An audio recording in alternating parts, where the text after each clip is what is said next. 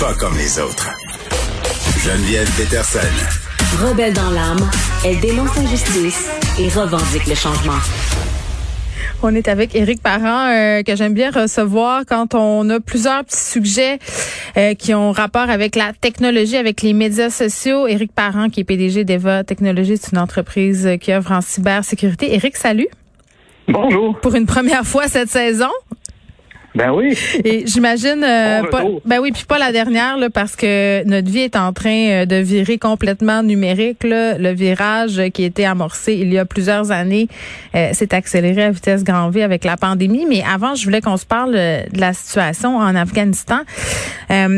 plusieurs articles récemment là qui sont sortis dans les 24 dernières heures pour parler des actions notamment de Facebook pour protéger la population afghane des talibans et plusieurs plateformes qui agissent Là, je nomme Facebook, mais la plupart des plateformes ont mis en place euh, des moyens. Euh, parle-moi-en un peu des, moyens qui ont été mis en place là, pour protéger les gens.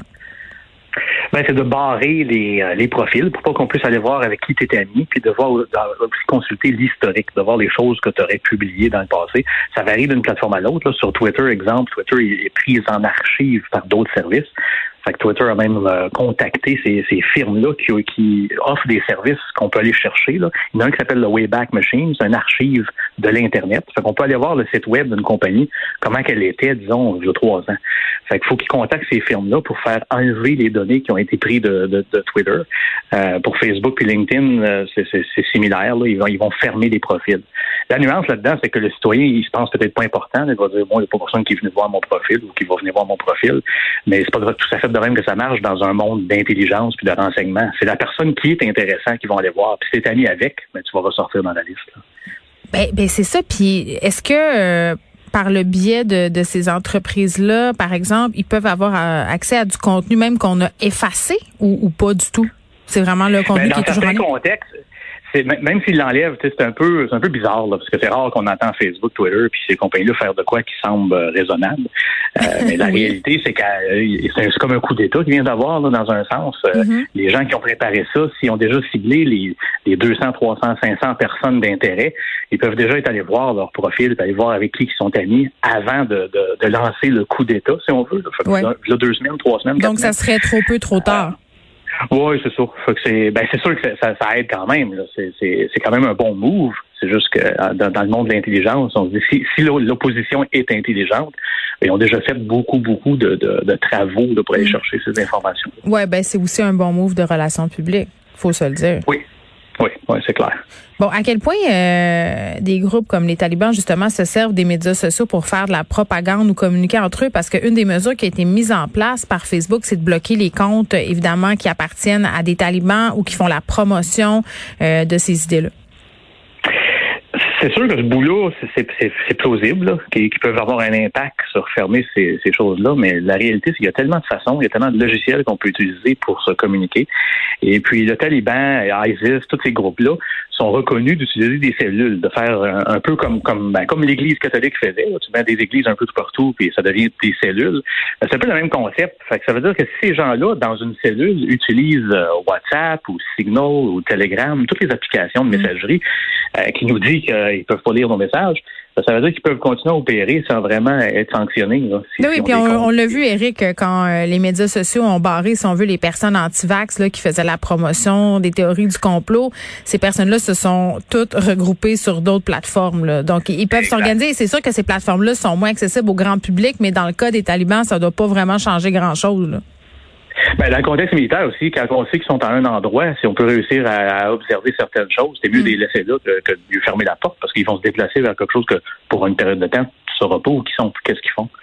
C'est, puis tantôt je parlais de, de relations publiques, c'est quand même un peu hypocrite de la part euh, de Facebook et tous ces grands conglomérats-là d'agir dans le contexte de l'Afghanistan parce que là évidemment la situation afghane fait le tour du monde, il y a des images épouvantables, ça attire l'attention euh, de la communauté internationale, mais de pas faire grand-chose pour les ressortissants chinois ou euh, à des endroits comme la Birmanie où il y a eu des coups d'État, où il y a la guerre civile, là Facebook a pas l'air de faire grand-chose. Ben, c'est un bon point parce qu'en réalité, ils n'ont rien à perdre finalement de faire de quoi pour l'Afghanistan. Euh, c'est juste, c'est un bon move de, de, de relation ouais, c'est politique. Euh, c'est politique. Dans, dans, les autres, euh, dans les autres cas, ben, hmm. il y aurait un impact s'ils font quelque chose, parce que la Chine, c'est quand même une entité assez impressionnante. Ben, parce que Facebook peut se passer de, de c'est ça, là, tu sais. Ouais.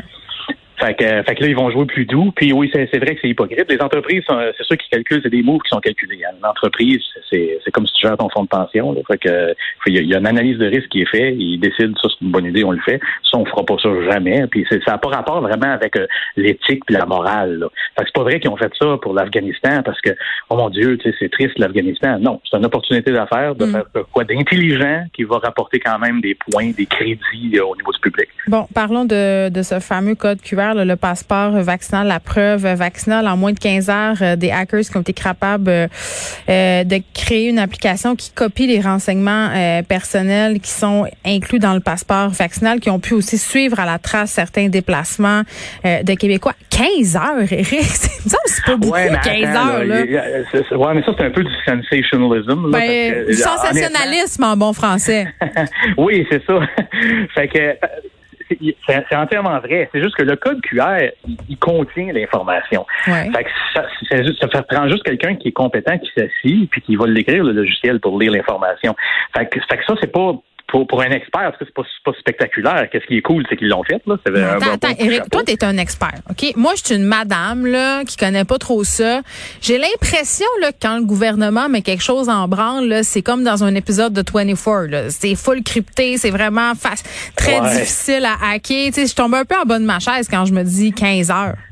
Ben, c'est parce qu'il y a un politicien qu'on nommera pas qui est allé dire euh, c'est totalement sécuritaire. Aussitôt que tu mets totalement dans une phrase. Là, c'est comme un défi que tu leur lances. Ben non, ben, faut, non, mais faut jamais dire ça, ça n'existe pas vraiment. Mais faut, faut pas oublier que l'application, on savait que l'application était déconnectée. L'application, quand tu, tu vas au restaurant là, puis qui scanne ton code QR, ouais. ça parle pas à un système central. Fait que si l'application qui te fournit va être capable de lire le code QR, puis t'afficher le, le, nom de la personne, puis sa date de naissance ou n'importe quelle autre information, ben l'information est dans le code QR fait que c'est pas, juste une affaire de temps. Là. Si tu prends le temps de, de, de comprendre comment c'est encodé, tu vas mm. être capable de lire le code QR. La réalité là-dedans, c'est que c'est pas ça le problème. Le problème, c'est qu'il aurait jamais dû avoir d'informations sur le code dans le code QR. Ça aurait juste, ça aurait dû être rattaché à un système central. Puis quand tu lis le code QR, ça, ça va communiquer avec la centrale. C'est un, un numéro complètement aléatoire que ça lit. Puis là, ça va juste afficher une photo. Parce que si tu es dans un commerce, on s'entend que ta photo, c'est pas vraiment un secret, hein, c'est une place publique. Fait que là, la personne, là, tu viens de simplifier le, processus au complet parce que la personne qui te qui t'accueille est obligée de te demander une pièce d'identité. Parce que si tu arrives là qu'un code QR et ça dit que ton nom, c'est Geneviève, ça veut pas dire que c'est vraiment ça. Fait faut que je demande une pièce d'identité. Si ça affiche une photo, là, je suis obligé de jouer à la police. Là. Ça affiche la photo, c'est la même personne, oui, hein, oui, tu rentres, t'es vacciné. C'est, ça aurait été fait qu'ils ont fait euh, une erreur de débutant? c'est ça ben, oui, honnêtement, oui. Moi, moi, je suis en train, j'ai écrit un texte là-dessus, puis je, je vais l'utiliser dans les prochains cours que je vais donner. Là. Je donne des cours des fois à l'université, puis je veux m'en servir comme case study de, de étude de cas, de, de vraiment d'un point à de, de, point A à point Z, comment qu'on peut faire des erreurs hmm. dans la conception du système. Ouais. Là, Eric, euh, c'est quoi Est-ce que cette affaire-là là, de, de, hacking des codes QR, est-ce que c'est, vraiment, est-ce que ça peut poser un vrai danger euh, pour la vie des gens, euh, nos déplacements, ou c'est, comme tu dis, du sensationnalisme, puis dans le fond, ils pourront pas faire grand-chose ben, avec ça? c'est, c'est pas c'est pas à cause c'est techniquement faisable que c'est que c'est atteignable ou qu'il va y avoir un gain de le faire. Fait que là, je vais donner un exemple. C'est sûr que pour le faire en passant, pour te suivre, faut, on peut juste te suivre dans les places que tu es allé, que je contrôle. si je suis une chaîne de, de gym ou une chaîne de restaurant, ben c'est sûr que je pourrais me faire une application. Puis chaque fois que quelqu'un vient dans n'importe quel de mes restaurants, je pourrais garder cette trace c'est pas, c'est pas, pas à cause que tu es allé à un restaurant que quelqu'un d'autre va savoir que tu allé là. Oui, tu as juste à me suivre sur Instagram puis tu vas savoir partout ce que je fais, où je fais. Oui, mais il faut pas oublier justement, mais, mais faut pas oublier justement qu'on a un téléphone cellulaire dans nos poches. mais c'est ça. téléphone cellulaire-là, il transmet des signaux. Et puis, les, commerces peuvent déjà le savoir à cause que ton Wi-Fi est activé. Ils peuvent, ils savent pas t'es qui. Fait qu'on est en train de s'énerver le poil des jambes pour rien, finalement, avec cette affaire-là. Ben, je n'irais pas jusque-là, parce que c'est toutes des erreurs que quand tu les mets ensemble, ça finit par faire une soupe qui goûte pas très bon. Fait que là, ils ont, souligné plusieurs erreurs. Moi, j'en souligne une qui est plus large, qui est vraiment le concept de A à Z. Euh, les, faux codes QR, il peut en avoir, il va sûrement en avoir.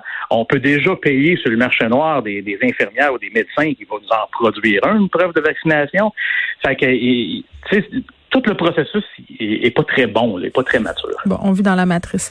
Éric Parent, merci qui est PDG d'Eva Technologies.